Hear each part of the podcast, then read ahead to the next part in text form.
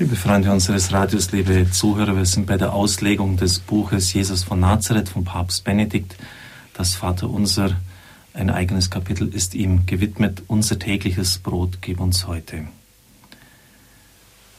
Das ist schon ganz von der Jüngergemeinde von damals her zu verstehen.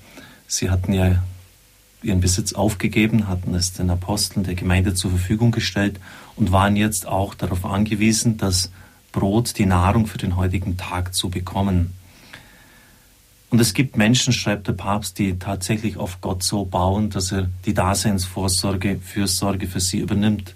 Sie ermutigen uns, Gott zu trauen, in den großen Herausforderungen des Lebens auf ihn zu setzen.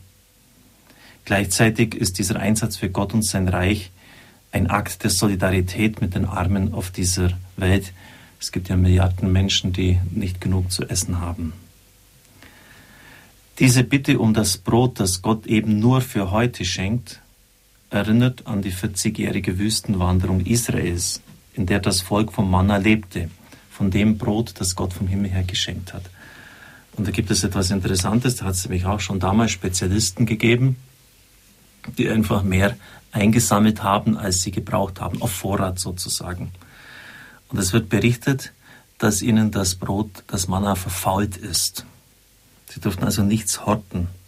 Nur einen Tag war dies möglich und zwar am sechsten Tag durfte man die Gabe für zwei Tage sammeln, um so das Sabbatgebot einhalten zu können, also am Sabbat auch dann die vorgeschriebene Ruhe einhalten zu können. Die Jüngergemeinde, die täglich neu von der Güte Gottes lebt, erfahrt dieses, erfährt dieses Gleiche wie die Menschen damals in der Wüste.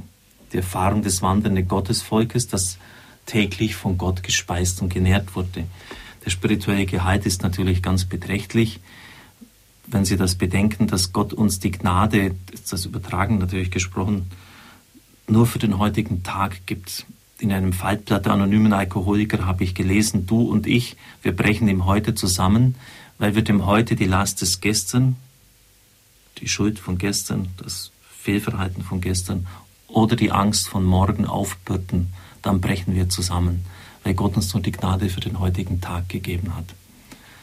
Und denken Sie auch an Menschen, die im Entzug sind. Das ist nicht unbedingt lustig, gerade wenn man als Seelsorger mit ihnen zu tun hat, sich immer wieder vorzustellen, dass jeden Tag solche Kämpfe sind.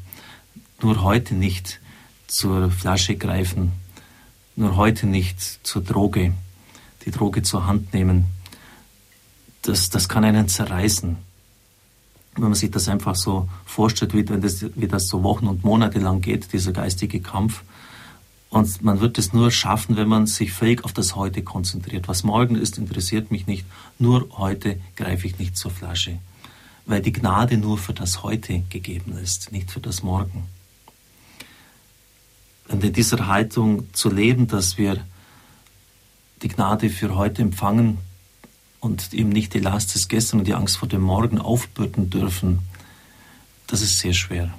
Und das ist eine spirituelle Herausforderung, die das ganze Leben übrig zu tun, zu erfüllen ist.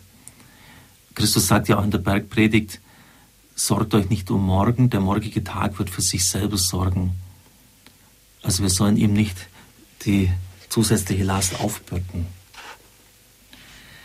Die Bitte um das Brot, so der Papst weiter, öffnet nicht nur für heute Perspektiven, sondern sie setzt die radikale Nachfolge der ersten Jüngergemeinde voraus. Der eschatologische Horizont, also das, was Gott in der Zukunft einmal mit seinem Volk tun wird, ist hier nicht so entscheidend. Aber die gewohnten Übersetzungen, so der Papst, dieses Wort täglich klingen harmlos. Das griechische Wort Epiousios wird von dem großen Meister der griechischen Sprache Origenes so kommentiert, es gibt dieses Wort im Griechischen nicht. Es ist vom Evangelisten geschaffen worden. Inzwischen hat man zwar einen Papyrus aus dem 5. Jahrhundert nach Christus, also zeitlich ein halbes Jahrtausend später, einen Beleg für dieses Wort gefunden, aber der allein kann auch keine Gewissheit über die Bedeutung dieses sehr ungewöhnlichen und seltenen Wortes geben. Man ist auf etymologische Studien verwiesen. Heute gibt es zwei Deutungen, so der Papst. Die eine sagt, das Wort bedeutet das zum Dasein nötige Brot. Also dann heißt es, gib uns das Brot, das wir brauchen, um existieren, um leben zu können. Die andere Deutung sagt, nein, so ist es richtig, das zukünftige Brot für den folgenden Tag ist gemeint. Aber die Bitte, heute das Brot für morgen zu erhalten, das scheint nicht sinnvoll zu sein. Widerspricht ja genau dem, was ich vorher gesagt habe. Eher würde der Verweis auf die Zukunft verständlich, wenn um das wahrhaft zukünftige Brot gebetet würde, um das wahre Manna Gottes. Das wäre dann eine eschatologische Bitte, schreibt also eine endzeitliche Bitte, die Bitte um die Vorwegnahme der künftigen Welt, darum, dass der Herr schon heute das künftige Brot schenke, das Brot der neuen Welt, mit einem Wort sich selbst. Einige alte Übersetzungen gehen genau in diese Richtung, so etwa die Vulgata des heiligen Hieronymus, er übersetzt das geheimnisvolle griechische Wort Epiousios mit nicht quotidianum, also täglich mit supersubstantialis. Sie haben richtig gehört, supersubstantialis. Ich übersetze es mal ganz hölzern aus dem Lateinischen ins Deutsche. Super heißt über, substantialis, Substanz, Wesen, überwesentlich. Man kann auch, wie der Papst hier übersetzen, mit neue, höhere Substanz, die uns der Herr im Heiligen Sakrament als das wahre Brot des Lebens schenkt. In der Tat haben die Kirchenväter praktisch einmütig die vierte Vaterunser Bitte als Eucharistie-Bitte verstanden. Also gib uns das tägliche Brot, dann in dem Sinn übersetzt, gib uns deinen eucharistischen Leib. Und deshalb ist es auch das Tischgebet in der Liturgie der Heiligen Messe. Deshalb ist das Vaterunser genau vor, der, vor dem Kommunionteil der Heiligen Messe eingesetzt. Das bedeutet nicht, so der Papst, dass mit den einfachen irdischen Sinn der Jünger bitte damit fortgenommen hätte.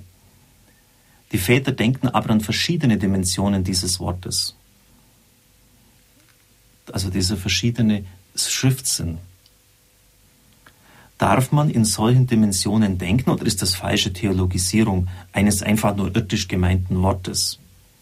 Heute gibt es eine Angst vor diesen Theologisierungen, die nicht ganz unbegründet ist, die man aber auch nicht übertreiben darf. Also wenn Sie die Kirchenväter ein bisschen kennen, dann wissen Sie, dass da oft jedes kleinste Detail ausgelegt wird bei dem Samariter, der da heruntersteigt von seinem Pferd und dann, dass er Öl drauf gießt, hat diese Bedeutung, dass er Wein auf die Wunden gießt, hat diese, wo schon ein bisschen ungut wird, wenn, wenn jedes kleine Detail in der Bibel spiritualisiert wird. Also insofern äh, sind wir vielleicht ein bisschen selber schuld, dass wir da allergisch geworden sind gegen solche, möchte ich sagen, spirituellen Ausdeutungen der Heiligen Schrift. Aber, so der Papst, ich, so schreibt er wörtlich, und das muss ich zitieren, ich denke, bei der Auslegung der Brotbitte müsse man den größeren Zusammenhang der Worte und Taten Jesu im Auge behalten, in dem wesentliche Inhalt des menschlichen Lebens eine große Rolle spielen. Das Wasser, das Brot, der Weinstock, der Wein. Das Thema Brot hat einen ganz wichtigen Platz in der Botschaft Jesu, beginnend von der Versuchung in der Wüste über die Brotvermehrungen bis hin zum letzten Abendmahl. Und morgen werde ich Ihnen dann darlegen, warum also diese Bitte um das Brot, um das eucharistische Brot so auch verstanden werden darf. Ich werde das noch ein bisschen ausführen und wir werden dann auf eine ganz wichtige Bitte noch eingehen. Vergib uns unsere Schuld, wie auch wir unseren Schuldnern vergeben haben.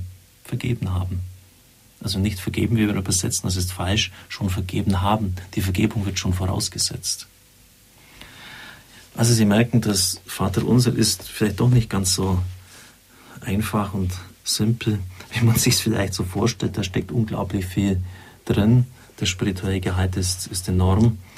Und wir sollten es vielleicht als eine geistliche Übung mal wieder ganz bewusst beten, langsam, jedes Wort gleichsam kauen, so sagen die geistlichen Meister, das Wort Gottes kauen, es langsam auf uns einwirken lassen, den spirituellen Gehalt zu uns nehmen. Und das wissen Sie auch von der Ernährungslehre her, wenn man einfach alles reinschlingt, bekommt es einem nicht. Man soll schön langsam kauen, damit man es gut verdauen kann. Es segne und behüte Sie der allmächtige und gütige Gott, der Vater und der Sohn und der Heilige Geist. Amen.